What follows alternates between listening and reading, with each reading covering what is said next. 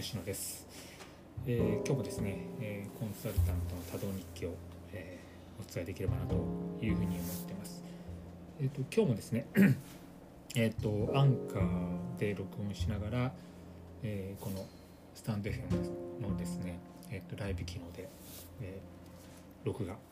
録画録音、え、しております。はい、で今日はですね、えっと、僕があのコンサルティングしている中で、まあ、中小企業はっていうか特になんですけれどもあのよく使うですねあのフレームワークのお話ができればなというふうに思ってます。でその前にですねちょっとまだまだ雑談が前半続くんですけれども、えー、っと今年がですね、まあ、先週、まあ、今週か今週の、まあ、姫路とですねそのまま富山に行きましてでそこで、えー、今年のですね東京から、まあ、地方企業へのですね出張っていうのがですねあの終わりというところで、まあ、来週はあの東京の会社とあの打ち合わせがあったりとかするんですけれどもあの地方の会社様とは、まあ、出張は来、えー、今週終わりというところですね。いや今年も本当にいろんなあのところに行かせていただいていろんな出会いがあってですね美味しいものを食べたりとかしていて、えー、良きあの出張ライフでしたというところなんですけれどもえっとそうですね。でやっぱりですねあの早速あの本題のですねよく使うあのコンサルタントフレームワークのお話ができればなというふうに思うんですけれどもコンサルタントをしているとですね、えー、そのやっぱり課題解決が何であるかというところにまず入ってくるケースがありますまあ、ほとんどなんですけれどもあのそのなぜかっていうとですねやっぱりその課題が明確でなくかつその解決方法があの分からないもしくはできないからこそ、えー、僕みたいなコンサルティングを雇うわけなんですけれどもその時ですねやっぱりその課題が明確になってるケースと、えー、明確になってないケースとかっていうのがあります。で前もあの述べたかもしれませんけども、えー、いわゆるその外科とか内科みたいな形で割ともう風邪をひいてるとかですね、えー、いう時にはこういった処方箋を出しましょうとかっていうところのアプローチ、まあ、現状であってそういったアプローチがあったりとかしますよね。例えば小売店舗をやっていて、え、あのやっぱりこのコロナ禍によって今リアル店舗がリアルなこうビジネスが厳しいのでそれを、ね、インターネットにシフトして通販やりたいとかですねそういう時に割と現状があって、え課題解決は通販サイトに立ち上げてそこで、え集客して、え売り上げを上げていくとかですねそういうとこ割とこうあったりとかするんですけれどもまあそうじゃないケースとかつまりその課題すらですねあのちょっとふわっとしてるケースとかっていうのがあったりとかします。例えばその通販やるケースであってもですね、えー、まあ、どういった商材を販売していったらいいとかですねどういったサービスにしていったらいいとかっていうところまでですねいうこうケースもあったりとかしますのであのそういう時にはですね割とこうフレームワークを使いながらじゃあどういったその課題だったりとかチャンスだったりとかですねものがあるんでしょうかねというところのまあ、導き方というかですねそこが重要だったりするんですよね。でそれを踏まえて解決策っていきますのでであの今はですねどうでしょう割合的には、えー、まあ、4対6ぐらいでまだ課題がすらふわっとしてるケースですね。はい、そういうケースのお手伝いとかが多かったりとかいたします。はい、でその時にやっぱりですね皆さん参加メンバーと経営者の方とかプロジェクトメンバーの方の、えー、視界をですね広こうパッと明るくさせて意味においてもですね、えー、フレームワークですね、えーと、いわゆる型型をに応じて型にですねこうみんなの考えを整理していくというところがあったりとかします。でこのフレームワークとかっていうのは本当にあのあのたくさんありましてその全てをですね使い分ける必要ないと思うんですけれどもいくつかのこのフレームワークを知っておくとですねあのまあ割と会議の場とかにもあの普通にですね、まあ、こういった僕みたいなコンサルタントっていう立場じゃなくてもですねあの会議とかいろんな場面で役立つかなと思ってますので今日はその話ができればなと思ってます。あの個別のですねフレームワークが何であるかみたいなところはあのまたおいおい個別に話していければなと思ってるんですけども今日5つですね、えー、フレームワークをお話しできればなというふうに思います。1つ目はですね As is to be というふうなフレームワークです。これはですねいわゆる現状は現状とあるべき姿とかっていうのを整理しましょうねっていうところでのまあ割とシンプルな感じですね。えー、今現状こうあってあるべき姿こうですお求めしていきましょうというところを整理していくというところの As is to be です。でこれも、えー、まあ、会社全体ってなるとですね非常にふわっとしたあの As is to be になりますのでより部署ごとにですねやったりとかチームごとにですね As is to be とかっていうのを整理していったりとかいたします。そうしますとですねやっぱりそのこういった2つの、えー、現状あってあるべきのこうですよねというところも物事こういうふうに整理フレームワークに整理していくとですねやっぱり横の人間だったりとか他部署の人間とかがあこういうふうに考えてたんだっていうところの意識のギャップとかっていうのは必ずありますのでそれを埋めていくのにも役立つかなと思ってますし、え、経営者からしてみればですねあ、えー、現場はこういうふうに考えてたのかというところでのギャップを埋めていくというところがありますのでこの As-to-be に関しましてはあのシンプルなんですけれどもすごく役立つフレームワークになります。で2番目がですね空雨傘というですねフレームワークがあります。これはですね、うん、例えで言うならば、まあ、例えば課題がですね今日は傘を持っていくべきか否かみたいなところがありますよね。まあ日常生活でもあると思うんですけどもそういった課題の設定に対して、えー、現状把握をして解釈をして解決策を導いていこうという話です。例えば、えー、今日は傘を持っていくか行くべきか否かみたいな課題に対してですね現状把握としてましては空が、まあ、天気を見ますよね。今日は空が多いなと、うん、っていうような現状把握があって、えー、解釈としてはあこれなら多分雨は降らないだろうなというところのがあると。で、えー、解決策としては今日は傘を置いていこうみたいなところですね。え課題があって現状を把握してそれに対する解釈をして解決策を導いていくというところの空雨傘というところがあったりします。これが2番目ですね。で3番目はですね 4P と言われるところがあります。これちょっと割とマーケティング寄りに落とした形でさっきの As-is-to-be とかですね空雨傘みたいなところの概念フレームワークでもですねもう少しあの詳細にいくフレームワークだったりするんですけれどもこれはですね4つの P の頭文字を取ったものになります、えー、まず1つ目の P がですね、えーと、プロダクトですね。はい。どういった製品であるかというところ。あとはそこの価格ですね。プレイス。はい。プレイス。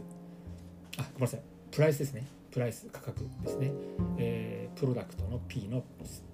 えーと、P ですね。でもう一つが、えーとプライスの P の価格というところですね。で3番目がですねプレイスです。売り場ですね。売り場をどうするかっていうところと4番目の P がプロモーションですね。このプロダクトプライスプレイスプロモーションの頭文字の 4P を取って 4P というところが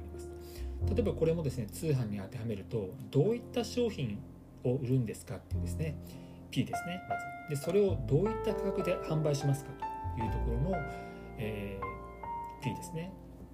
でもう一つがプレイスですね。で販路はま公式サイトでありますか、うん、あるいはモールやりますかとかですねはたまた、えー、両方やりますかみたいなところがプレイスですね。あとはプロモーションに関しましてもじゃあ、えー、SNS を活用しますか SEO 対策しますか？みたいなところの感じでこういったあの、え、事業戦略に対してこの4つの P を整理することによって抜け漏れをなくしていくというところのフレームワークになります。でこれが3番目ですね。で4番目がですね、えっと、スウォット分析という形になりまして、まあ、これもですねあの4つの頭文字を取ったやつで1つがですね強みですね。自社の強みは何であるかというところの、えー、S ですね。でもう1つが弱み。ですね。弱みを見ていくと。でもう1つが機会とあと最後に脅威というところですね。この強み弱み機会脅威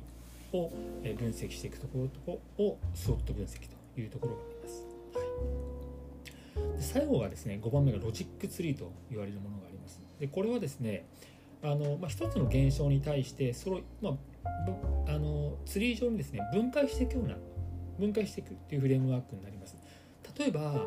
あの売上ですね。小売業における売上、まあ、これはリアル店舗もそうですし、えー、ネットもそうですし、えー、飲食もそうですしあとは何だろうな、まあ、普通のあの物販ですね。それもそうなんですけれども売上というものに関しましては訪問者ですね。来てくれたお客様が、えーまあ、購入率つまりレジ通過率ですね。何人買われたかというところと、えー、その買ってくれたお客さんがいくらで買ったかという客単価ですね。つまり訪問者が100人いて、えー、購入率が1%で、えー、客単価が1万円だったらば売上げは 1,、まあ、1万円というところでこういった形で一つのまああのまテーマというかですね数値に対してそれを因数分解するとどうなどういうふうな形で、えなっていきますかというところでロジックツリーを見ていくというところですね。でその時に例えば売上が悪いってなった時に関しましても訪問者が悪かったのか購入率が悪かったのか客単価が悪かったのかというところでよりその課題を明確にしていくために深掘って明確にしていくための、えー、フレームワークというふうな形になります、はい、このですね5つですねもう一回言います。1つは、えー、現状とあるべき姿を見る as is to be 2番目が、えー、課題の設定と、えー、課題を設定してですね、はい、現状把握解釈、えー、解決方法というですね空雨傘というフレームワークですね。でもう一つが、えー、4P と言われるプロダクトをどうしていくのか価格をどうしていくのかあとは売り場プレイスをどうしていくのかというところと、えー、プロモーションですね。この、えー頭文字を取った 4P っていうフレームワーク。でもう一つが、えー、自社の強み弱み機会脅威。このを分析する SWOT分析。であとロジックツリーと言われる一つの現象に対してそれを、えーまあ、因数分解して、えー、その因数分解した中のどれがいいのか悪いのかによって課題を導課題を発見し解決を、まあ、探っていくというところのロジックツリーというふうなところのフレームワークこの5つをですねあの企業様の状況に応じながらまずどこからやっていこうとかですね、えー、この次にどのフレームワークを使っていこうみたいなところはですね、えー、その企業が置かれている、ま、現状だったりとかあとはその組織のですね、まあ、リテラシーとかですね、まあ、そういうところもよるんですけれどもあの大体この5つぐらいを使い分けながらああるいは組み合わせながらあの課題を解決課題をまず導いてですねまずは導いてまず整理整頓してそこからですねあの解決をしていくというふうなところをやらせてもらっています。はい、でこの課題をですねフレームワークに、えー、まあフレームワークでその課題をみんなで解決していくっていうそのプロセスが出来上がりますとですねかなりそのプロジェクトとかっていうのはまああのそのまあ、いい方向に向かっていると言いますかですね、はい、あとはいかに課題解決方法を探っていくだけだったりするのでまずこの課題解決ですね。ここが結構重要だったりとかいたします。はい。